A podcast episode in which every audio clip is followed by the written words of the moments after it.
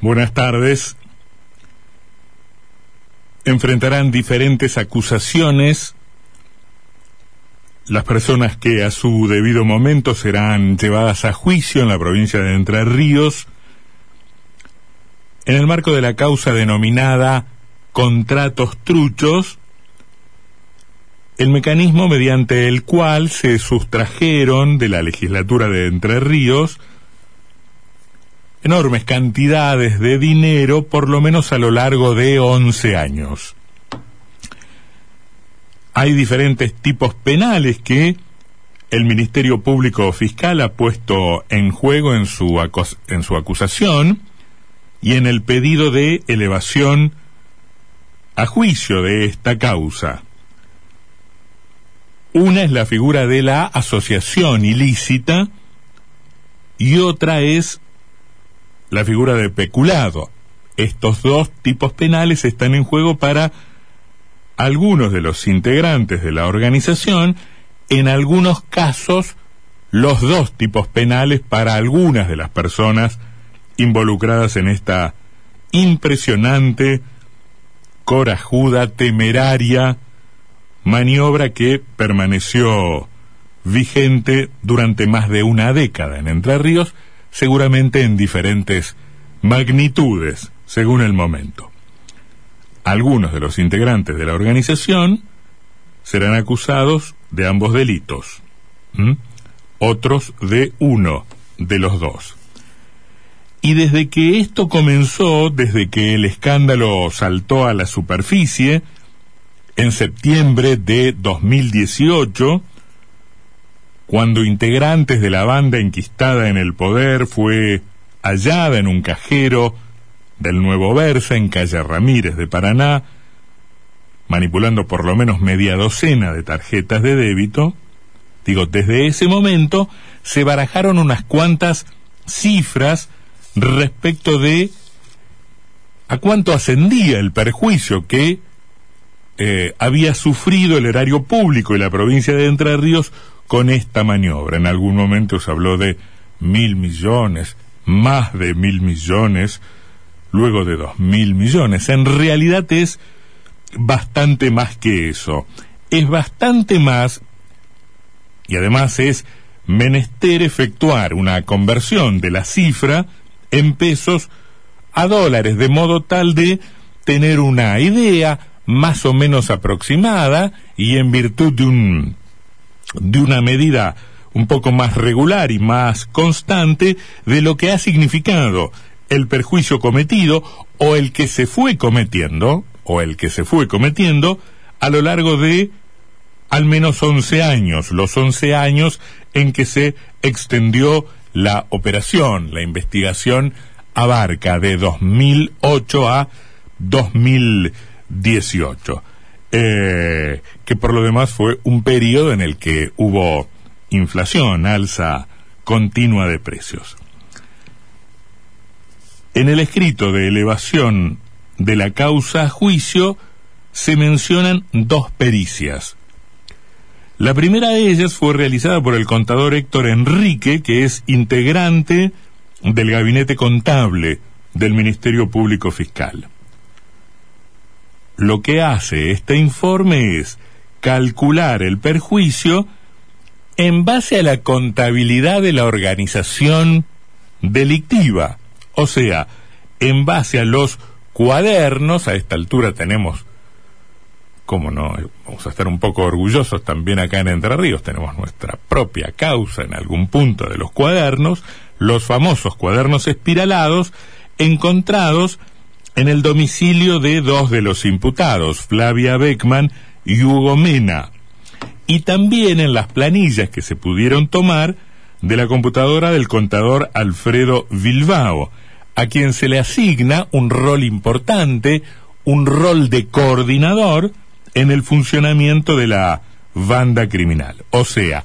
esta primera pericia lo que hace es tomar como base la contabilidad propia de la organización delictiva, de la banda de los contratos por llamarla de algún modo. Se sumaron todas las planillas que muy prolijamente fueron elaborando los integrantes de la organización para llevar una contabilidad más o menos seria de su recaudación y también por la necesidad, sobre todo de los estratos medios e inferiores de la banda, de rendir cuentas ante eh, los niveles jerárquicos más importantes de, de la asociación ilícita. Adviértase que, que eso no está del todo determinado. Puede haber muchas sospechas, pero no se termina de pronunciar el Ministerio Público Fiscal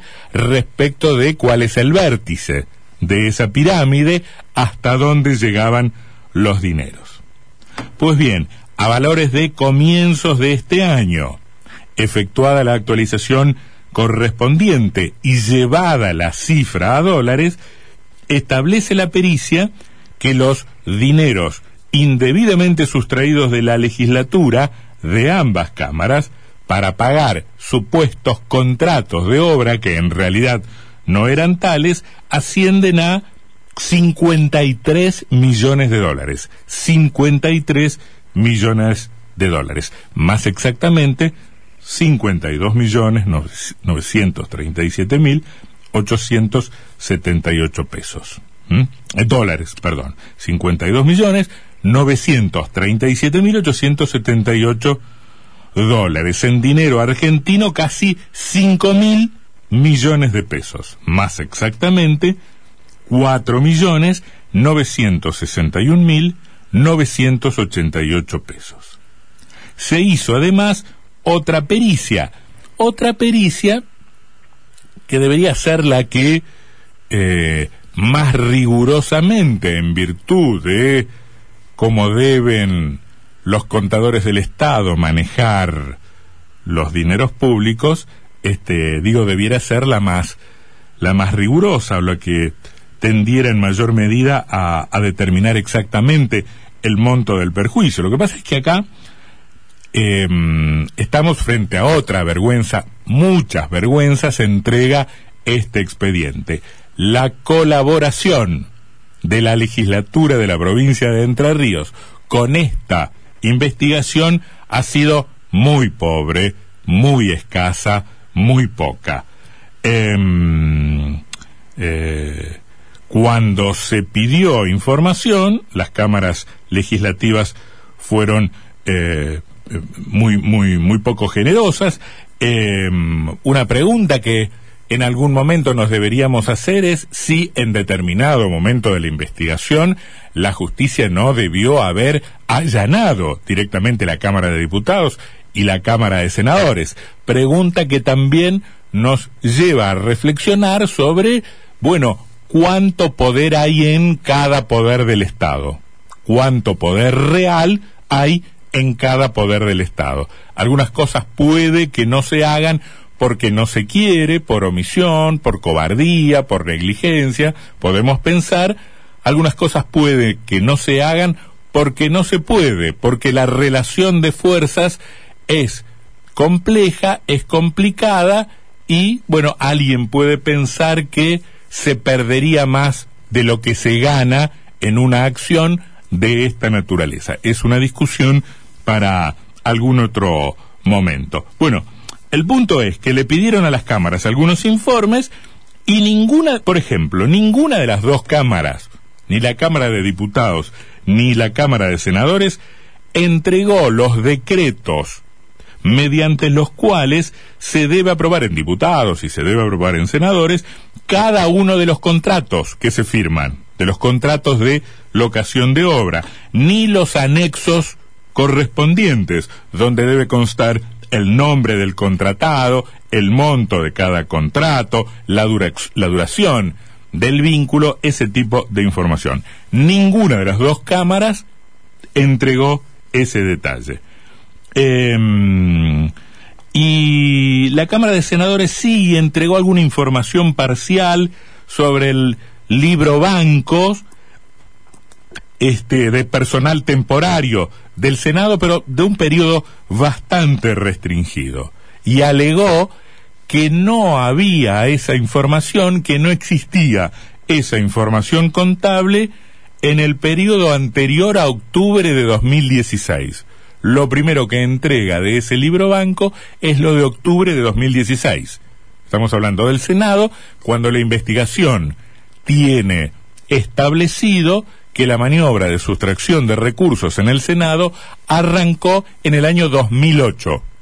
Se han perdido los libros de ocho años de contratos donde aparentemente hubo un robo eh, considerable. Bueno, los fiscales en algún momento se preguntan cómo es que esta información no está, cómo es que no existe. Bueno, la respuesta que a sí mismos se dan es que la información que se requería a las cámaras legislativas había estado eh, durante 11 años eh, a cargo de las personas sospechadas de ser las responsables de, de la maniobra, justamente los directores de los servicios administrativos contable de, de, cámara, de cada cámara. Bueno, el zorro puesto a custodiar las, las gallinas y la gallina de los huevos de oro. Bueno, entonces, estábamos hablando de ese primer, de, ese primer informe y de esta segunda pericia que hacen dos contadores,